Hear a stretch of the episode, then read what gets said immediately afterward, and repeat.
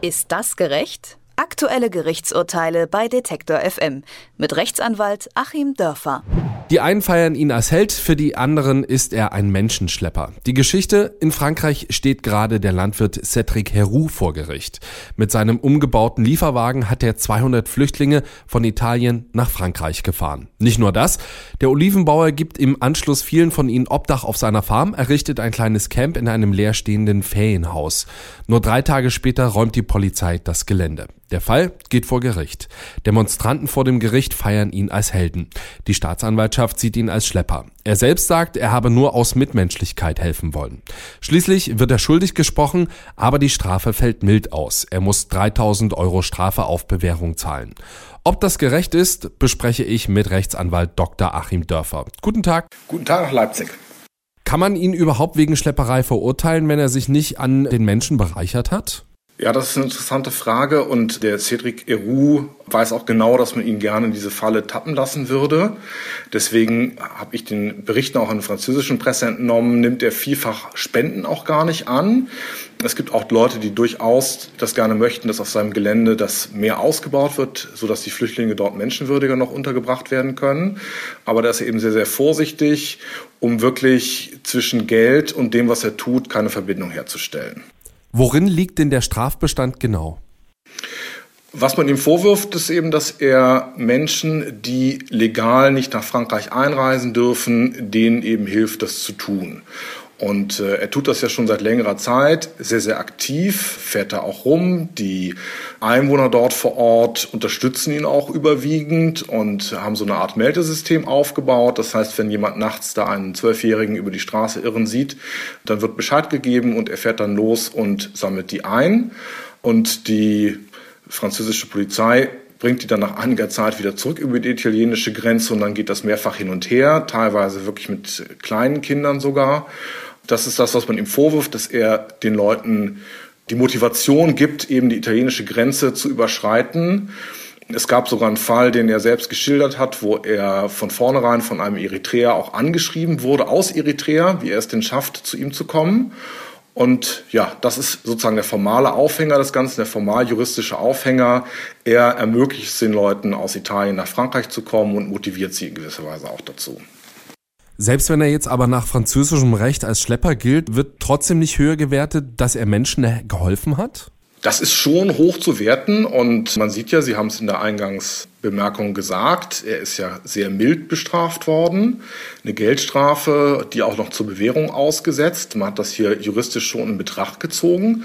Aber ich finde den Fall deswegen interessant, weil hier eben verschiedene Normensysteme aufeinander prallen. Wir haben eben einmal das Recht, was für viele Leute hier auch unpassend scheint. Wir haben die Frage der Politik. Der Cédric Heroux liefert sich auch in der Lokalpresse dort einen politischen Kampf mit durchaus recht populistischen Politikern, die das nun wiederum für ihre Zwecke auswerten wollen. Und wir haben eben als weitere Normen, als weiteres Regelsystem die Fragen der Moral. Und das spielt hier doch eine sehr, sehr große Rolle. Cédric Heroux hat es auch selber ganz gut verstanden, das auseinanderzuhalten. Er hat also in einem Interview gesagt, er weiß, dass er gegen das Recht verstößt.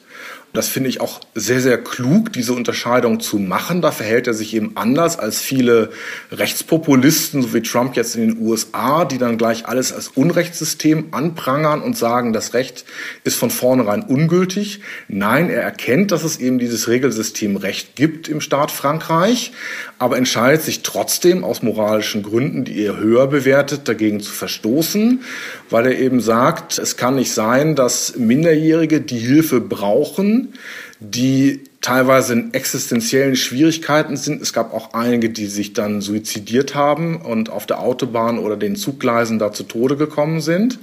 Und da wiegt für ihn dann die unmittelbare Hilfe für diese Flüchtlinge, insbesondere für die minderjährigen Flüchtlinge, moralisch eben höher als das Recht, gegen das er dann verstößt. Er erkennt das Recht an, stellt sich sozusagen nicht über das Recht, aber nimmt es in Kauf, dagegen bewusst zu verstoßen.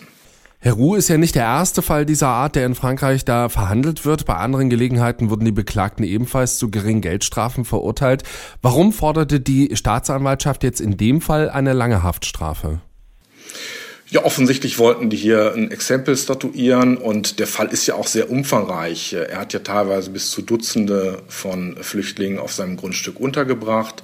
Und ich sagte es ja schon, es gibt ein ganzes Netz, das ist richtig durchorganisiert, das da zu machen. Und die Staatsanwaltschaft hat sich dann offensichtlich gezwungen gesehen, hier stärker dagegen vorzugehen.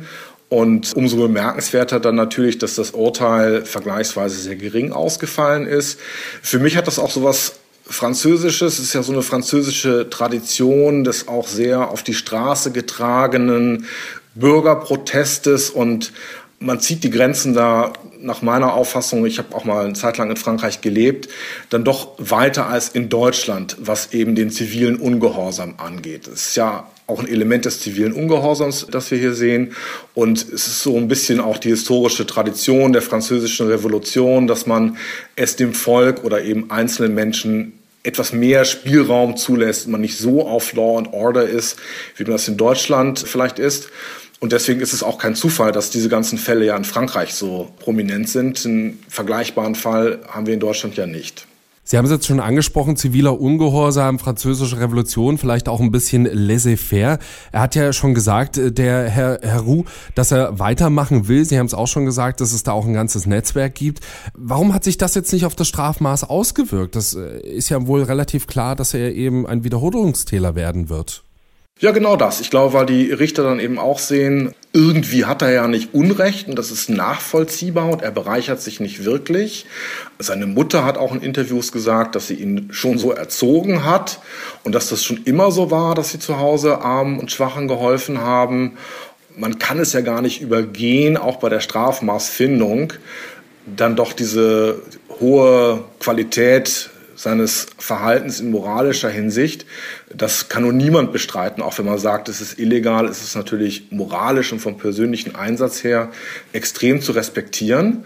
Und ja, das hat man dann in Betracht gezogen und man muss mal sehen, wie es jetzt weitergeht. Denn konsequenterweise, wenn er wirklich weitermacht, muss er jetzt nochmal vor Gericht gestellt werden und dann kann man nur hoffen, dass die Richter ihre Linie durchhalten, möglichst lange sozusagen Klaps auf die Finger zu geben, aber dann nicht durchzugreifen.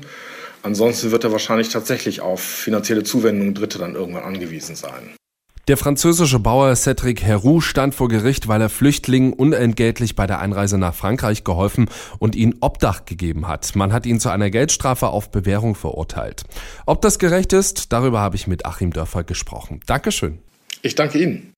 Ist das gerecht? Aktuelle Gerichtsurteile bei Detektor FM mit Rechtsanwalt Achim Dörfer.